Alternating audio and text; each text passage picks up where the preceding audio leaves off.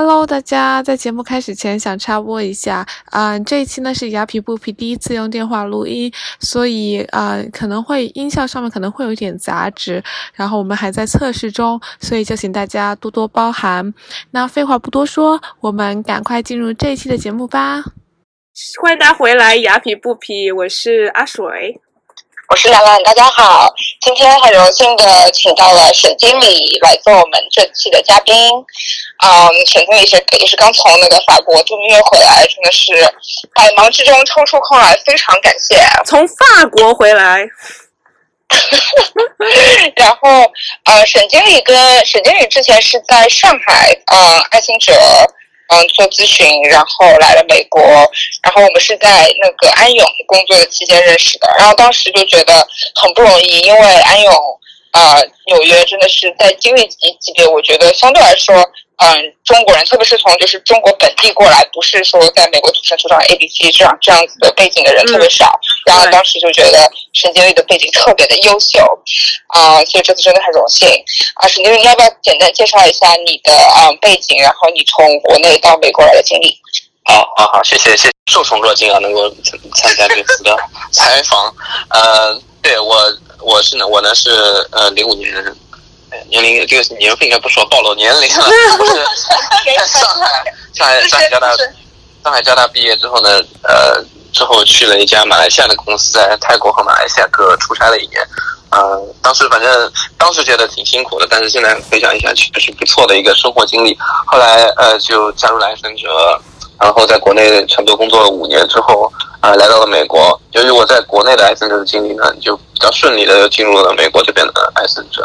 然后做了几年之后呢，又呃跳到了四大那个安永会计师事务所啊做了几年。我是做这个 IT 咨询方面的，嗯，然后呢呃在安永做了一年半之后呢，我又现在又回到了艾森哲美国，啊呃现在呢我是在一家人力资源咨询公司做呃够就职，呃基本上主要的经历就是就是这样的。哇，感觉你的经历很 rich，就是从国内，然后到美国艾森哲，然后安永，然后现在又又又又到就是最大的 paycheck company。那那你当时第一次，你的第一次升职是什么样子的感受啊？对，第一次升职还比较搞笑的，因为当时记忆记忆比较深刻是在中国嘛。然后呃，我当时是进艾森哲的时候是 analyst 分析员，嗯，然后做了一年之后升职到 consultant 顾问。呃，然后我记记得当时升职的加薪幅度是百分之一百二十二，太厉害了！哇 塞！当时拿到拿到这那个钱的时候，有没有感觉 那个下巴都要脱臼？对啊，对啊，不敢相信，就是为什么？太爽了。就国国内的这个加薪幅度会比较大一点，那个那个级别。哎，嗯，所以说国内的加薪的程度比美国要的公司要大一点。对对，就是基本上美国的这个。呃，薪资结构呢会比较扁平一点，就是呃，每一级进去，你进去也不会说拿的很少，但是每一级上去之后，加的幅度一般在百分之二十三十，三十可能已经算是比较多的了。每一级之后，呃，但是在国内不太一样，我基本上从 analyst 到 consultant，就从分析员到顾问到经理到资深经理，基本上每一级都是可以有呃翻倍这样的一个幅度。三倍。那从对对，从分倍幅度，所以说在国内就是比较区别的说，在国内你如果从事 consulting 啊，或者从事那些呃咨询顾问啊，或或者是 IT 咨询啊，或者任何的咨询顾问来说，呃，薪酬的这个呃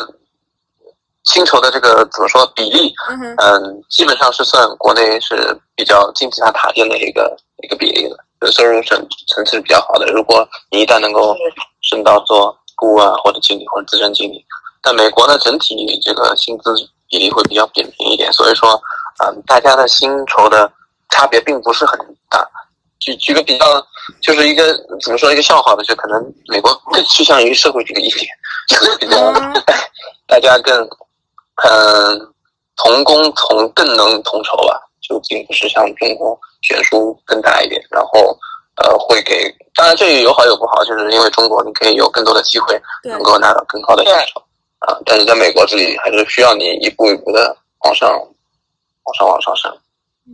你觉得这个是这个是因为美国的就是大环境、政府的影响，还是我我我就你你在说的时候，我在因为我从来没有在国内工作过，然后我也不知道国内原来升职可以有这么大的幅度的涨，起来我都想回国了。对 那你我我想知道是为什么是这个架构，还是就是可能也是历史原因造成的，有税收方面，或者是之前美国的历史很多一些工会啊什么的存在，导致嗯导致可能是在越成熟的社会或者越高度发达的社会，嗯高级管理人员和最底层的一些呃工作人员来说，差薪资的差别并不是很大。好像我记得好像是说瑞典还是哪里更好像最多只是差四四倍或者五倍，所以我觉得。在越成熟的国家，由于各种税收啊、医疗等等，嗯，等等的限制，就是你虽然，呃，表面上的数字多，但是你需要的交的税收也很多，等等方面各方面的原因，造成了，呃，双方的大家的这个薪资差距并不是很大。而在中国呢，可能经速经济高速发展，所以有更多的机会能够让更多的人拿到更高薪的薪水。懂懂，嗯，美国的税确实是挺高的，我觉得，嗯。是的，每次拿到每次拿到工资单，我都想要吐血。但是比较好，美国全年缴税还有一个机会，可以让你在嗯最后的年底把你一些 credit 对退回来。啊，中国现在也在搞了啊，今年啊，对对，你也可以把那些对儿童、子女啊、教育啊等等方面的税收搞。因为我现在呃从事 payroll 方面的工资方面的这个咨询。是就是你嗯。第一次就是因为我看我看你就是去了那个公司，然后也是比较属于那个被升过很多次职。那你第一次管理人的时候经历是什么样子的？我觉得最重要的一个转变就是你视野的一个转变吧，就是从我只需要做好我眼前的事，或者说我 team lead 我我的那个团队的队长给我分配的工作之外，呃，现在我是要管理一个。一个队一个团队了，那在这个团队里，我要熟悉知道每个人的特点啊，他是擅长和客户交流的，还他他是擅长做比较技术的一些活的。那首先你要熟悉这个，然后啊，你要合理的调节各各个工作，合理的调节和分配每个人的工作。嗯，呃，我觉得这点是比较重要的，就是你的视野不再是一个做做干活的人，而是一个。呃，上升一个，我觉得每上升一个 level 都会有这种事业上的变化，就是你不单单盯，只是盯着你这一块的工作。呃，我觉得升职最重要的就是让你能够再上一级，就像登山一样，你再再上一级，你看到的东西更多了。可能它并不是需要你更多的这些技术上的呃能力的提升，但是需要你对整个各个模块、各个方面之间的呃把控和协调这个能力要求更多了。我觉得这是升职的最大的一个体验吧。懂懂，哎，我觉得特别搞笑的就是，因为我觉得很多我很多朋友，他们就每次抱怨他们工作，都会抱怨他们就是上司啊、老板。然后我之前就是做领导培养的嘛，然后我就一直觉得，哎呀，这些老就是这些经理啊、老板啊，他们怎么就是做这么差？然后后来我现在自己就是。我现在也没有说管理人了，但是就是现在有点多工作经验了之后，我真的发现，真的管理人真的是非常非常的难。你因为你每个员工的需求都不一样，然后你想要就是让每个员工开心，也真的是很比较困难。那你这方面你是怎么样，就是就是那个均衡？是的，而且我觉得从中美来说，就更更加美国更注重每个人个人的自由发挥、创造力、创新等等，所以更难协调，因为每个人的想法和不都不一样，或者每个人的要求都不一样。嗯，我觉得还是要嗯跟每一个你团队里面的人员多多沟通，了解他们真正真正的需求是什么。比如说，有些人我是嗯想把活干好，或者我想把我技术能力提高，那你要。帮助他能够有这样的平台去发挥他的特长。那有些人很很很享受和客户交流的过程，和和人交流的过程。那你要给他的机会去展示每个人的这个呃特长。所以我觉得非常重要的就是你要了解你每个团队的人，他真正核心的需求，或者他真正核心的这个渴望，在你公司中间的这个呃职业道路是怎么怎么设计的。我觉得这个是对每个人非常重要的部分，所以去要去真正深刻的跟他们去了解。嗯，就像我提到的，中国、美国的团队的人员不太一样。嗯，中国团队的人还是比较注重效率和他们完成度，各种工作的完成度会比较高。就是你可能把活干成，他们就会嗯想要去怎么去干。但是美国需要你嗯，我个人的风格是比较 trust base，就是呃我还是比较信任的，我要比较信任的，就是把这个活给他们之后，让他们自己去发挥自己怎么干。但是呢，你还是要不不断的去 check 这个呃进度是怎么样的，而且呃还是要保证，就是说这个活是不是他真的想干的，或者是真正能不能发挥他的特长的。我觉得这点是非常非常重要的，就是能能有这样的一个互动的这样的环节，在这个绩效管理啊，或者是团队管理中是非常重要的一个过程。是，我觉得沈经理就是一个好经理。啊，没有没有，我也听出来了。对，但是我觉得，那 你说，没有，我记得就是当时在国内看了一本书嘛，就是讲销售的。我觉得虽然那个讲销售方面的，但是还是可以用到各方面的那个叫做单啊，比较呃，这书风格比较比较野啊，就是讲讲当时 I I B M 的一个销售的，但是它的核心就是说你要了解每个人真正的需求。有些人他是想，就像我提到的，有些人他想他想他薪资方面有更多的提高，但有些人比较注重他是说我想想想升职抬头比较好看，或者有些人我是想呃技术能力我想成为一个这方面的大拿等等等等等等，每个人的核心的需求。所以你会根据不同人的需求展示出不同的 leadership style 嘛，就是领导力的风格。因为你刚刚说你都是走相信他们路线的。对我的风格还是一样，但是我就会根据每个人的需求去呃调节，说怎么样去，就是说分配什么样的活，或者说呃该去有些，比如说有些人是很嗯和他他的核心就很很要拓展他的技术能力的话，那我可能就呃会跟他一起去嗯看不同的呃参考资料，或者说呃把不同的那个其他的档案呃。呃，邀请过来，然后帮他一起去发展。所以每个人的风格，呃，或者每个人的侧重点，导致了我对每个人的管理的这个呃这个方法不太一样。但是整个整个风格还是还是一样，就是我还是比较相信他们能够完成各种各种各种活的。我觉得，我觉得我之前，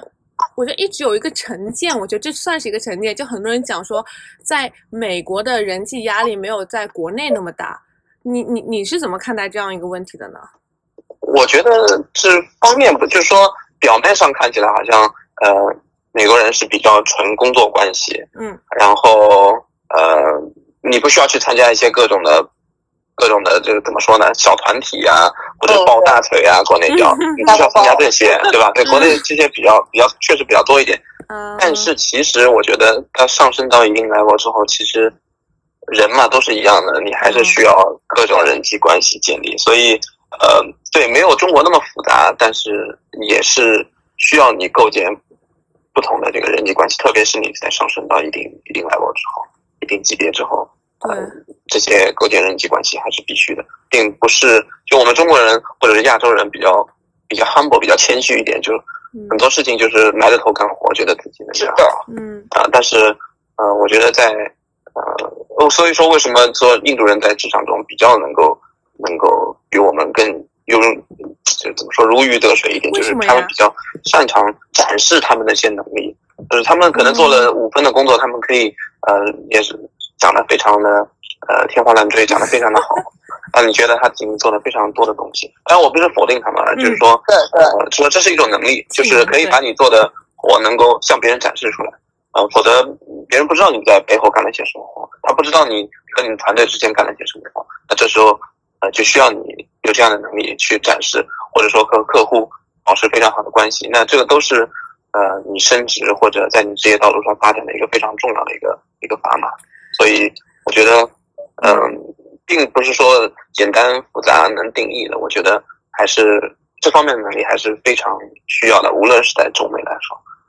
就我觉得这个说的特别的有意思，是因为就是我就觉得我从小长大就感觉一直被家里人教育就是。啊，只要埋头苦干，做把自己做好，就是别人是会看得到你的就是付出。但是感觉就是在美国，就像刚刚沈经理说的，在这边就不是不埋头苦干是不够的，你也要就是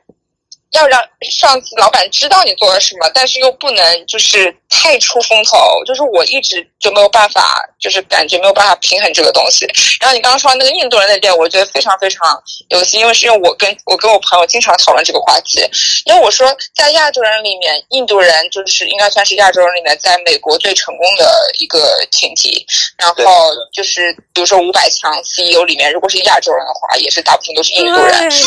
那你觉得这个是个语言的还是文化的区别呢？因为印度他们从小也会说英文，对不对？所以他们语言来说比中国人可能会要啊，就是更好一点。天生的优势，对我觉得不只是语言吧，我觉得不只是语言，因为嗯，因为很多国家也都没有语言，比如新加坡、东南亚，那为什么没有看到他们的很多的企业？我觉得还是呃文化的方面，而且最近。正好这这些年这些科技公司的崛起，那印度正好抓对。抓抓抓住了这个这个这个浪潮，呃，然后嗯，本身印度人之间也比较团结，比较团结一点，然后嗯，其实你们看，其实我们看到的那些 CEO 之间多少多少，不只是一个 CEO 的这个建立，其实他们所有那些是靠几代人，他们的几代人从中中层管理人员开始，就是很多印度人的介入。才一步一步能能最后做到这个高高级管理人员，并不是说你今天看到的谷歌、微软等等的 CEO，那都他们都是几代人努力造成了这样的一个结果。所以我觉得还是有有有我们中国人就值得借借鉴的地方。嗯，是嗯，我觉得我们要不能呃呃觉得自己好像呃是这种弱者的心态，或者说觉得哎我们就是天生没有这个语言的优势。我觉得。呃，中国人非常聪明的，所以我觉得我们在各方面还是能够可以，呃，能够呃，在整个这个全球的职场都能够能够发展的，但是需要我们大家一起。呃，共同的一个携手共在各方面的 携手共同的努力。对对对。其实我有问过我一个印度朋友同样的问题，我说我觉得你们现在印度在崛起，因为你看那些 Google、Deloitte 还有那个各种啊什么 Microsoft、微软的啊总裁都是印度人，然后他给我的反应是他并没有说很。就是他给我的反应是说，哎，因为印度人都不喜欢自己开公司，他们就想黏着一个公司，然后一直往上爬，然后扎堆。然后我觉得他好像看的 perspective 跟我们不太一样，就我们反而觉得哇，印度人是就可以就是当什么大头，就是可以做到顶。然后我觉得我觉得也是挺有意思的。那是曾经我们刚刚提到了，就是在中美之间，管理人可能有些不一样，还有。啊，员工想要怎么样，就是啊，隐身而出啊，有点可能不一样。你觉得其他中美职场啊中间还有什么很大的不同呢？比如说，我觉得领导就是就是我们在上一级的 top management 可能风格上也有不太一样的地方，就是可能美国来说，呃，它能够让你有就是里面经常参加就是这叫 town hall meeting 啊。就是 all hands meeting，或者说，就是每个人都可以发表这样的意见，或者说你可以直接直通这个 CEO 去问一些问题。比如说我刚进美国入职这个艾森哲第一天 orientation，我们的这个 global 的 CEO 正好在我们纽约 office，他就路过了，就正好进进来给我们说话了。然后我就跟他说，我说，哎呦，当时我在中国也你也参加过一个会议，可能我们是一个很大一个一个礼堂里面，我大概离你两百米。我现在离你两米，但是我用了大概五年的时间跨越了这个这个一百一百倍的距离。但是比较有意思，就是它可以跟你非常近距离的呃继续聊天，或者是在呃晚上有 appetizer 的期间，他跟你呃各种吃饭的时间，每个人都可以比较随意一点，对，比较随意一点。那中国还是层级感比较比较比较强一点，然后呃。每每一级跟每一级之间，大家还是哦，他是他是大老板，有些什么事情我能说，有些事情我不能说，嗯，对，比较大家意识上会比较多一点，这也是文化造成的嘛，可能，对，嗯，从小也教育我们，就说，就有些事情能说不能说啊，或者并不是那么自由发表意见的这样的一个，呃，呃思维，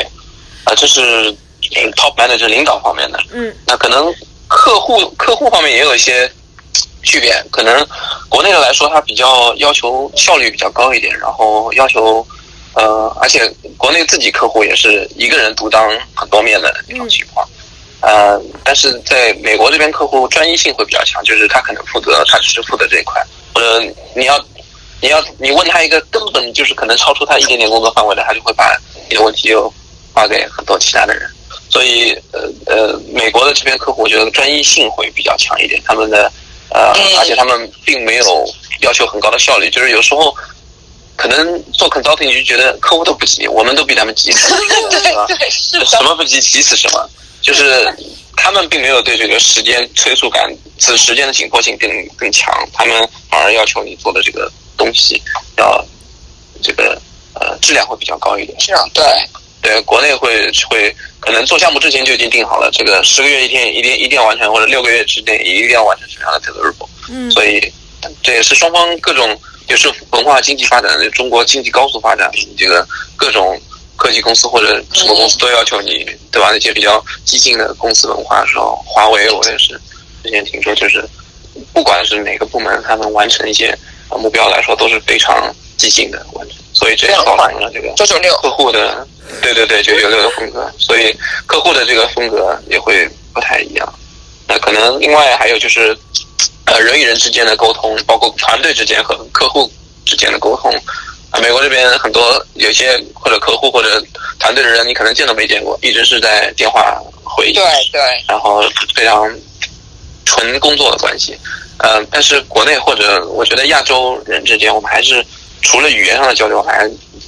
喜欢各种。Body language 啊，就是肢体语言或者等等各方面的一些交流，会对我们来说比较比较重要。而且，呃，中国人嘛，文化造成就是我们可能并不是光工作上的朋友，有些的事情我们哎呀晚上吃一起吃个饭谈一谈啊，各种对打个麻将，对对，各种的娱乐活动之间谈这些东西，会觉得哎更简单、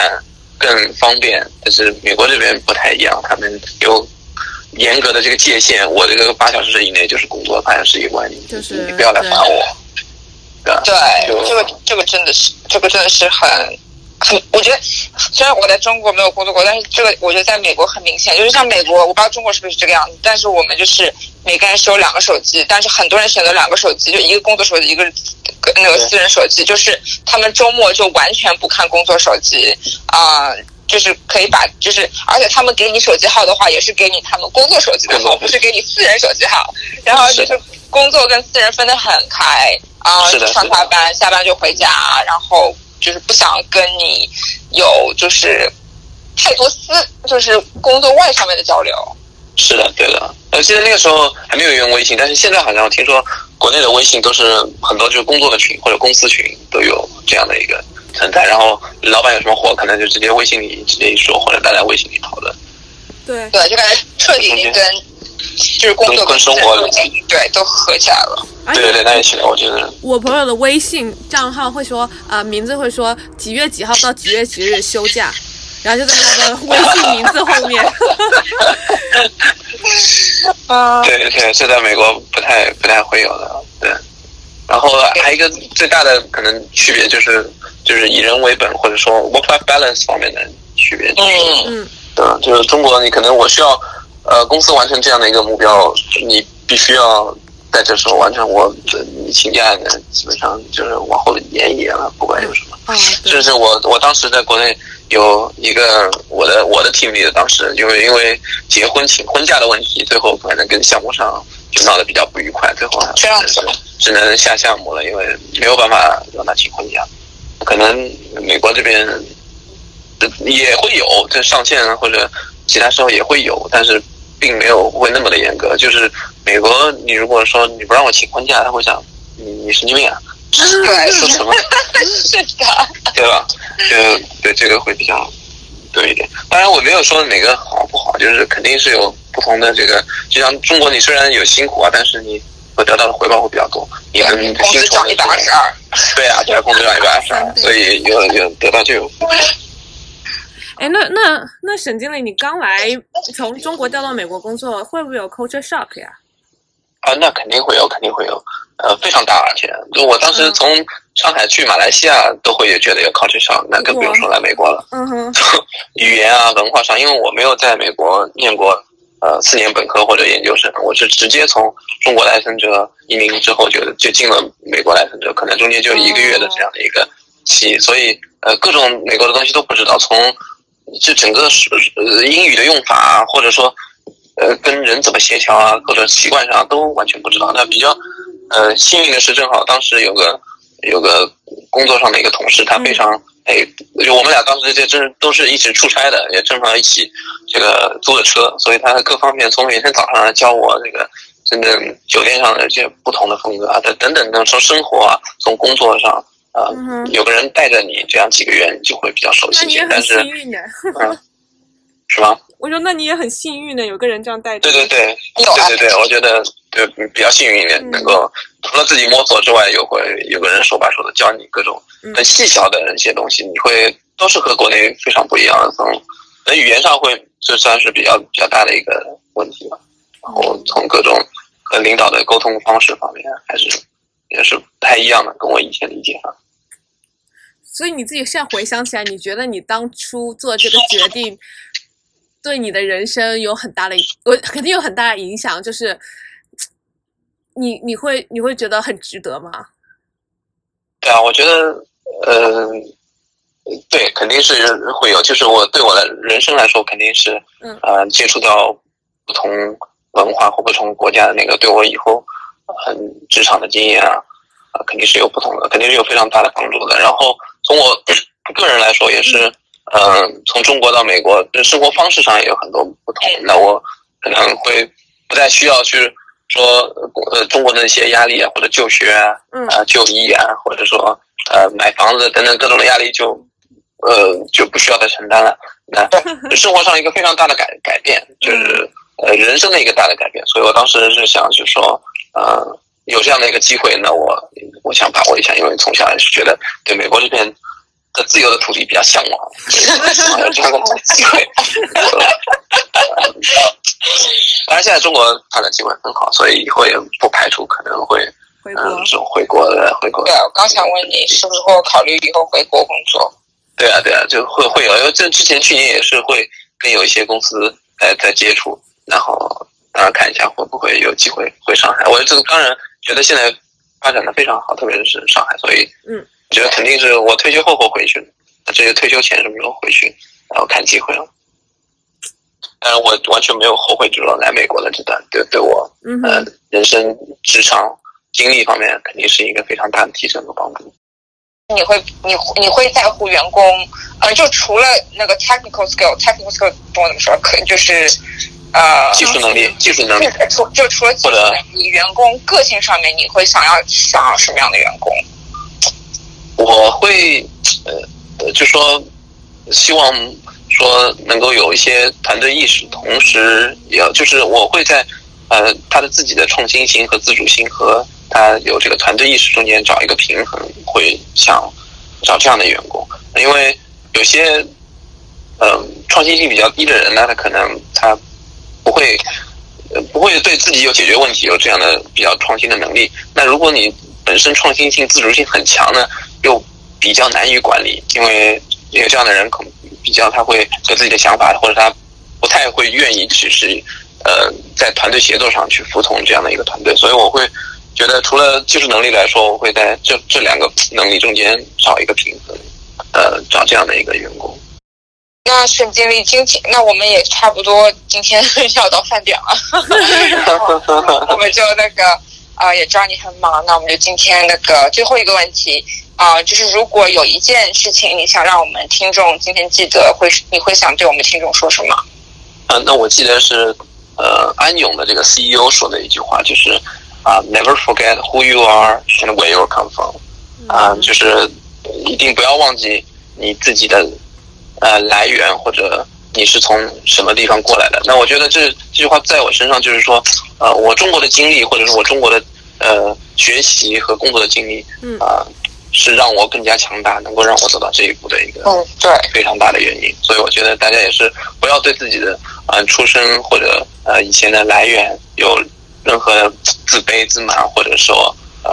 呃不骄不骄不馁，然后嗯。怎么说呢？那句话，那个成语怎么说呢？啊，不要不要妄自不要妄自菲薄，啊，中间你们切切一切，把这个 没事 啊。就也让我想到一个成语，就是那个啊，饮水思源，是吗？对对对，是我们交大的校训。啊，真的吗？对啊对啊对啊，饮水思源。谢谢沈总这期来，然后我觉得我学到最大的就是勇敢做出自己的选择。好了，那就对，勇敢做出的选择。对，希望大家都可以勇敢做出自己的选择。然后我们下期节目再见，好，谢谢沈经理，谢谢沈嗯，经理。谢谢，谢谢大家，拜拜，拜拜。拜拜。